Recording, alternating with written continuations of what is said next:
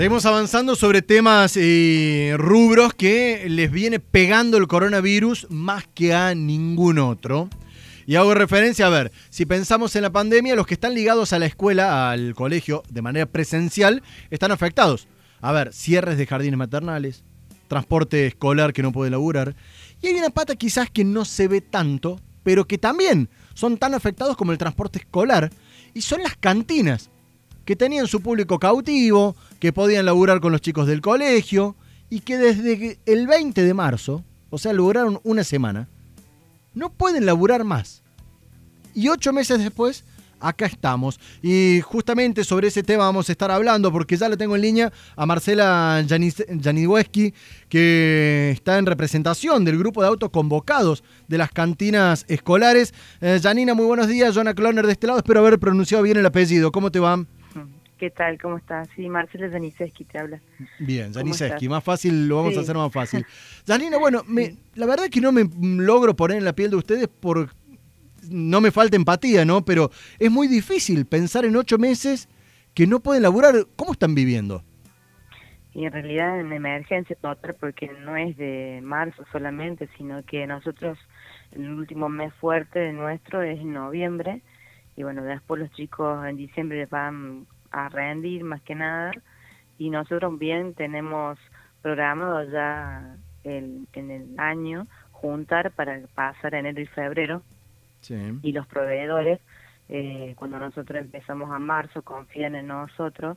Entonces nosotros llenamos nuestras cantinas para poder empezar y bueno de repente te encuentras con 13 días que tuviste clases y una incertidumbre de no saber cuándo vas a volver eh, y cuando vas a poder abrir las puertas. En ese lapso se, se pudrió mucha mercadería porque las cantinas son saludables. Se exige ahora eh, a través de la municipalidad y el gobierno que cuidemos la salud de los niños para evitar el exceso de peso y otras enfermedades. Entonces, eh, son muchos alimentos no perecederos que, que perdimos y bueno, además de eso, bueno, eh, Marcela, un centavo y los, impuestos siguen corriendo. En las cantinas ustedes tienen no solo el kiosco, sino también lo que es en, en las escuelas que tienen eh, almuerzo, por ejemplo, también tienen ese, ese sector, ¿no? Correcto, tienen también comedores.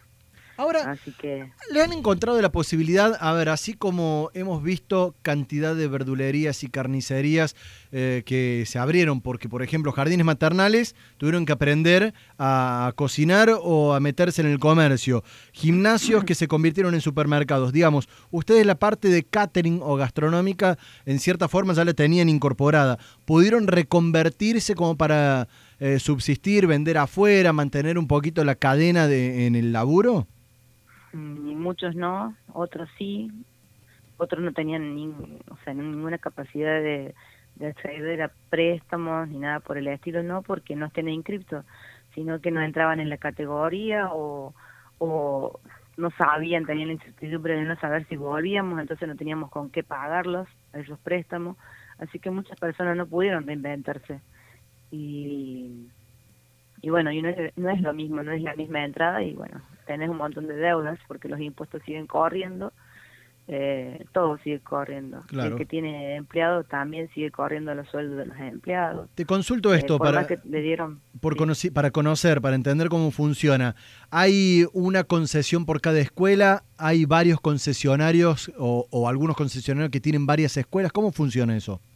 Mira, son más o menos 3.000 cantinas, kioscos y fotocopiadoras en, en todo Córdoba. Eh, se, se va a licitación en caso de las privadas y bueno, se gana la licitación según el rendimiento tuyo, ¿no? Eso lo elige cada colegio. Y bueno, algunos tienen una o otros tienen dos cantinas, pero pero eso no, no depende de nosotros. ¿Y qué salida están viendo? ¿O qué, qué plantearon? Porque han hecho el reclamo, salieron a la calle, pero mientras no haya escuelas, ¿cómo van a hacer para laburar? ¿Qué, qué respuesta oficial recibieron? Mm, ninguna. Hasta ahora no hemos, solamente hemos presentado proyectos, pero no, no, no, no, hemos tenido eh, ningún tipo de respuesta.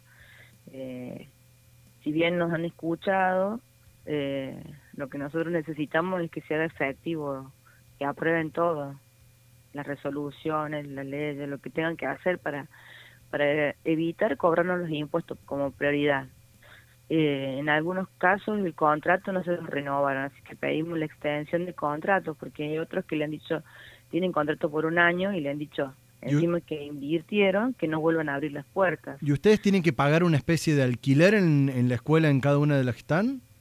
Sí, la verdad que gracias a Dios la gente de los privados nos ha perdonado el alquiler, pero bueno, necesitamos una ayuda social, algo, algo como para afrontar esta situación y que nos tengan en cuenta la vuelta a clase y un crédito blando para poder afrontar esos proveedores que nosotros no pudimos pagarle en su momento.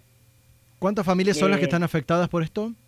Y mira, tenemos más o menos un cálculo de 3.000, pero detrás de eso Imagínate que en algunas cantinas trabaja el padre, el hijo, así que no es un puesto de trabajo que se terminó. Y además todas las otras cosas que están alrededor, o sea, todas las personas que dependen de la cantina.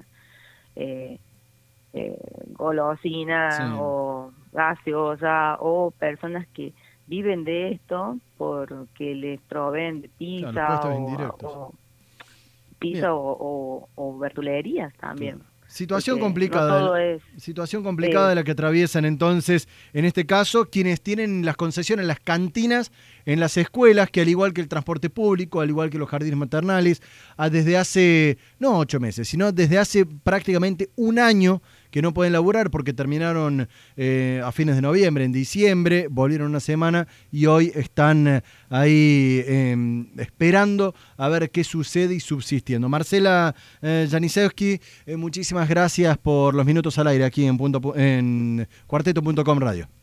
No, gracias a ustedes. Gracias a ustedes por, por permitir en este espacio expresarnos y, ah. y que sientan que tenemos tanta necesidad como se les dio a, jardines o a transporte, pero nosotros nunca se nos tuvo en cuenta. Esperemos que salgan adelante. Hasta luego. Gracias. Lo que te espera al salir de casa.